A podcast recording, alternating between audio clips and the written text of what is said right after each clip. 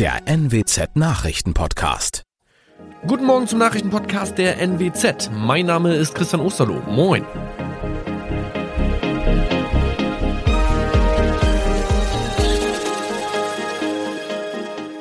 Und das sind unsere regionalen Nachrichten am Morgen. Brückenabriss an der A29 bei Farel. Tausende Impfstoffdosen in Niedersachsen vernichtet. Und 33-Jähriger landet mit Pkw im Schaufenster. Für lange Wartezeiten hat der Teilabriss der Brücke der Bundesstraße 437 über der Autobahn 29 bei Farel gesorgt. Bereits am Freitagabend kam es zu mehreren Staus. Wenn alle Arbeiten im Zusammenhang mit dem Abbruch beendet sind, soll mit dem Bau der neuen Brücke begonnen werden. Sie soll im Herbst dieses Jahres fertig sein. Bis dahin müssen sich die Autofahrer zwischen Farel und Bockhorn auf Umwege oder längere Wartezeiten auf der Strecke einstellen. Der Verkehr wird dann einspurig über den verbleibenden Nordteil der Brücke geführt. Tausende Corona-Impfstoffdosen sind in den vergangenen Wochen in Niedersachsen wegen zu geringer Nachfrage vernichtet worden. Das hat eine Umfrage der deutschen Presseagentur ergeben, an der sich insgesamt 30 Landkreise und kreisfreie Städte beteiligt haben. Wie mehrere Kommunen erläutern, verliert der Impfstoff nach einigen Wochen seine Haltbarkeit und muss entsorgt werden. Die Zahl der täglichen Corona-Schutzimpfungen ist in Niedersachsen in den vergangenen Wochen deutlich gesunken. Nach Daten des Robert-Koch-Instituts haben bislang rund 58 Prozent der Menschen im Bundesland eine dritte Impfung gegen das Coronavirus erhalten. Eine Verfolgungsjagd hat am Samstagabend die Polizei in Westrauder-Fehn auf Trab gehalten. Einem Streifenwagen war ein Audi ohne Kennzeichen aufgefallen. Als die Polizisten das Fahrzeug kontrollieren wollten, flüchtete der Fahrer. Mit einer Geschwindigkeit von 130 Stundenkilometer rammte der Audi ein vorausfahrendes Fahrzeug, das dadurch im Westrauder Kanal landete.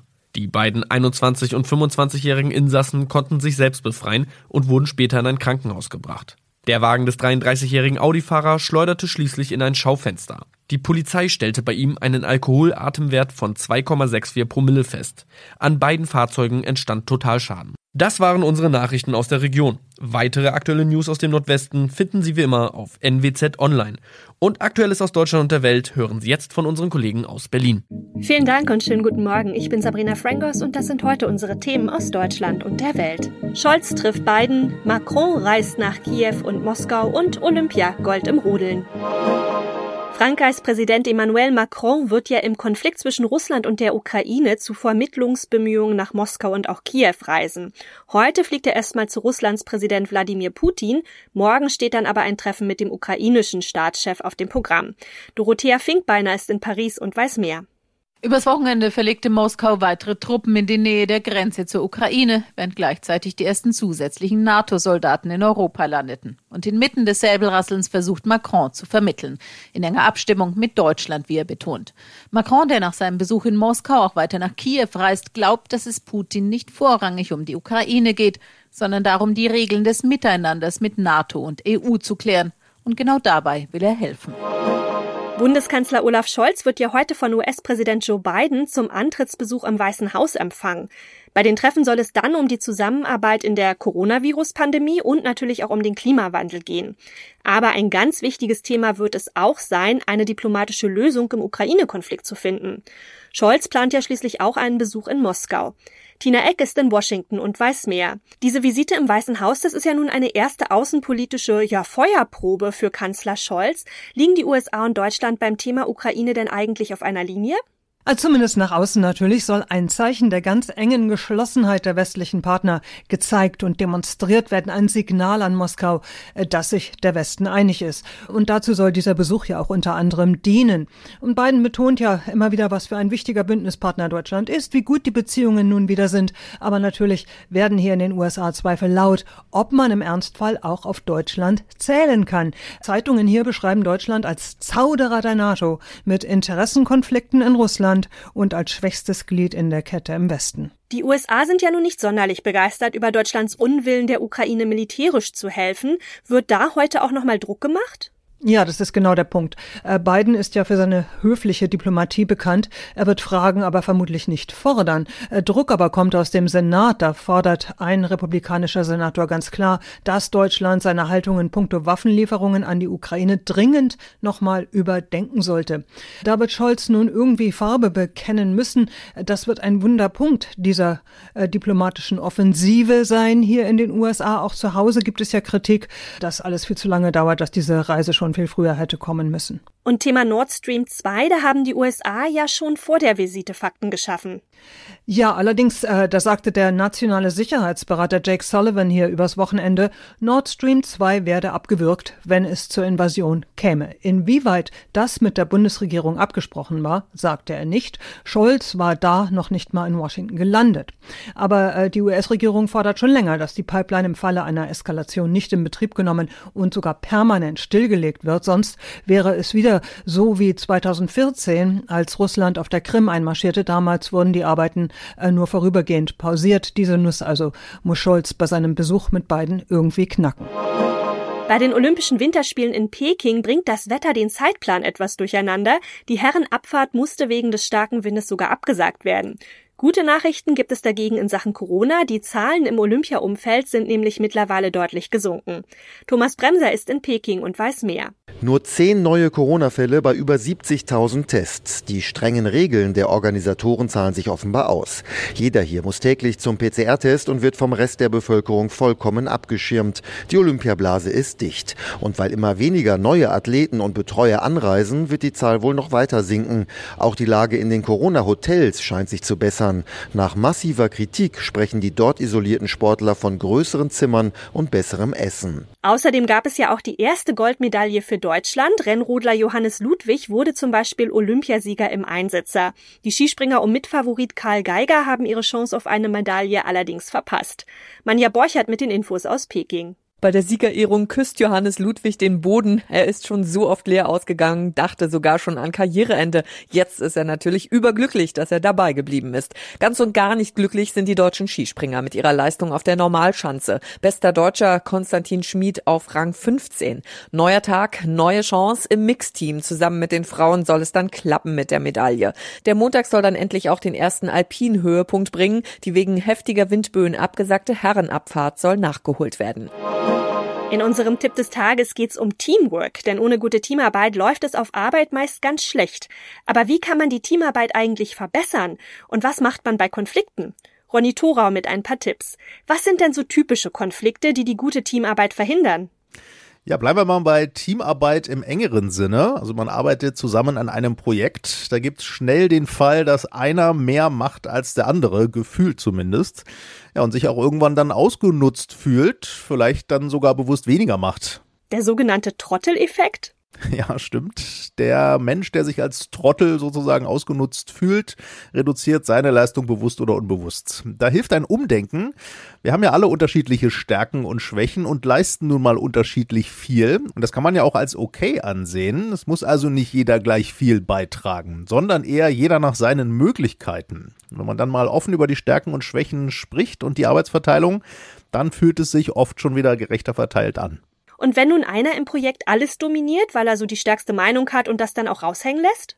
Ja, den Effekt gibt's häufig. In Projekten gibt's fast immer schnell einen Meinungsführer oder Meinungsführerin und wir Menschen schließen uns da auch häufig gerne lieber an, weil wir nicht mit anderen Meinungen ausgegrenzt sein wollen. Und da versiegen dann oft wertvolle andere Meinungen oder Ansätze. Dagegen hilft bewusstes Brainstorming nochmal für alternative Ansätze oder jemand zum Beispiel extra bestimmen, der die Gegenposition einnimmt. Der fühlt sich dann ja auch nicht ausgegrenzt, weil das ja jetzt gerade nur seine Rolle ist. Und so kommen dann eben Gegenargumente besser zur Sprache. Zum Schluss vielleicht noch ein Tipp allgemein für Konflikte im Büro? Ja, man denkt ja zum Beispiel schnell mal, wenn ein Fehler passiert, ach, wie dumm ist der denn? Oder das war doch böse Absicht. Passiert es einem allerdings selber, merkt man oft, oh, da gab es jetzt schon bestimmte Gründe für. Der Tipp ist also bei Fehlern oder Ärger nicht gleich bewerten, sondern erstmal fragen, warum könnte das auch mir oder einem anderen normalen, netten Kollegen passieren? Da kommt man dann häufig schon auf mögliche Gründe und vor allem sieht man dann den Kollegen nicht gleich nur so als Ärgernis, sondern wieder als individuellen Menschen. Und das noch. Wer hätte das gedacht, wenn es nach der Queen geht, soll Herzogin Camilla, also die Ehefrau von Prince Charles, eines Tages an der Seite von ihm als Königin auf dem Thron sitzen. Das geht jedenfalls aus einem Statement hervor, das der Palast zum 70-jährigen Thronjubiläum der Queen veröffentlichte. Philipp Detlefs mit den Infos aus London. Warum ist das denn nun so etwas Besonderes? Ja, es ist eigentlich gar nicht so was Besonderes. Genau genommen ist es sogar üblich, dass die Ehefrauen von Königen sich Queen Consort nennen. Das ist die Regel und trotzdem gab es bei Camilla lange Zweifel. Das liegt einfach daran, dass sie lange Zeit so ein bisschen als die Böse galt in Großbritannien, der viele vorgeworfen haben, dass sie die Ehe von Prinz Charles und Prinzessin Diana kaputt gemacht hat, was sicher auch ein bisschen zu einfach gedacht wäre. Aber das ist inzwischen auch Schnee von gestern. Camilla ist heute viel beliebter im britischen Volk und mit ihrer Stellungnahme hat die Queen nun auch die letzten Zweifel ausgeräumt. Deshalb bekommt Camilla diesen Titel. Mehr als ein Titel ist es am Ende aber auch sowieso nicht. 70 Jahre Thronjubiläum, da hat die Queen ja schon einige historische Highlights mitgemacht. Was waren denn so die Meilensteine? Ja, als sie Königin wurde, war Großbritannien ja noch eine Kolonialmacht. Das war einmal. Als letzte größere Kolonie wurde Hongkong 1997 an China übergeben. Ist auch schon wieder 25 Jahre her. Sie war Königin, als Großbritannien Mitglied in der Europäischen Union wurde und als das Land wieder ausgetreten ist vor kurzem. Der Brexit war bislang die letzte große Veränderung, die die Queen miterlebt hat und von der sie wohl nicht so viel gehalten hat, obwohl sie politisch ja neutral bleiben muss. Zwölf britische Premierminister und zwei Premierministerinnen hat sie miterlebt erlebt. Und vielleicht kommt ja noch ein 15. dazu, denn Boris Johnson steht ja gerade schwer unter Druck. Die Queen ist ja Königin mit Leib und Seele. Wie geht's ihr denn? Also als Rentnerin werden wir sie vermutlich nicht erleben, oder? Ja, es geht ihr offenbar mit 95 Jahren wieder ziemlich gut. Kurz vor Weihnachten war ihr ja eine ärztliche Pause verordnet worden. Da hatten sich die Briten Sorgen gemacht. Aber gestern gab es einen Empfang auf dem Landsitz Sandringham und da wirkte die Queen auf mich ausgesprochen fit für ihr Alter. War guter Dinge. Sie hat selbst den Kuchen angeschnitten und hat auch ihre kleinen Scherzchen gemacht. Ich glaube nicht, dass wir sie als Rentnerin erleben werden. Sie ist nach wie vor pflichtbewusst und wird ihre königlichen Pflichten sicherlich auch noch so lange wahrnehmen, wie sie kann. Nun haben viele Monarchien ja an Wichtigkeit verloren, aber die Briten, die lieben ihre Queen, oder? Und Thronfolger Charles, ja, der hat dann ganz schön große Fußstapfen zu füllen. Ja, das kann man so sagen, auch wenn es über die Jahre natürlich Höhen und Tiefen gab. Wir denken da an die Sache mit Diana damals, wo sie ein bisschen in die Kritik geraten ist. Aber heute ist die Queen absolut beliebt in Großbritannien und darüber hinaus auch in einem Maße, wie das Charles vielleicht nicht sein wird. Das muss man mal abwarten, wenn es dann soweit ist. Man merkt das immer auch in Krisenzeiten. Zum Beispiel als die Corona-Pandemie auf dem Höhepunkt war, da hat Königin Elisabeth II. eine öffentliche Ansprache gehalten und das hat den Menschen Menschen Mut gemacht hier. Das hat das Volk vielleicht auch ein Stück weit geeint. Die Queen ist eben eine absolute Institution hier. Wie sehr nehmen denn eigentlich die Krisen innerhalb der Königsfamilie die Queen so mit? Also zum Beispiel der Abschied von Harry und Meghan, die sind ja schließlich nach Amerika ausgewandert, oder auch das umstrittene Interview der beiden mit Oprah und dann auch noch der kommende Prozess in den USA gegen Prince Andrew wegen Missbrauchsvorwürfen. Ich kann mir schwer vorstellen, dass es sie als Großmutter und Mutter nicht mitnimmt, aber die Queen ist eben die Queen und wie gesagt, Pflichtbewusstsein und so ein gewisses über den Dingen stehen gehörten da schon immer mit dazu. Natürlich wurden Konsequenzen gezogen, dass Harry und Meghan keine offiziellen Aufgaben mehr haben und auch keine Gelder in Anspruch nehmen können, dass Prince Andrew nicht nur alle royalen Aufgaben, sondern auch seine militärischen Titel abgeben musste und öffentlich ja quasi abgemeldet ist jetzt. Das gehörte natürlich dazu, aber die Queen selbst lässt sich davon öffentlich überhaupt nichts anmerken und ist ja cool wie immer, kann man so sagen. Das war's von mir. Ich bin Sabrina Frangos und ich wünsche Ihnen noch einen schönen Tag. Bis morgen.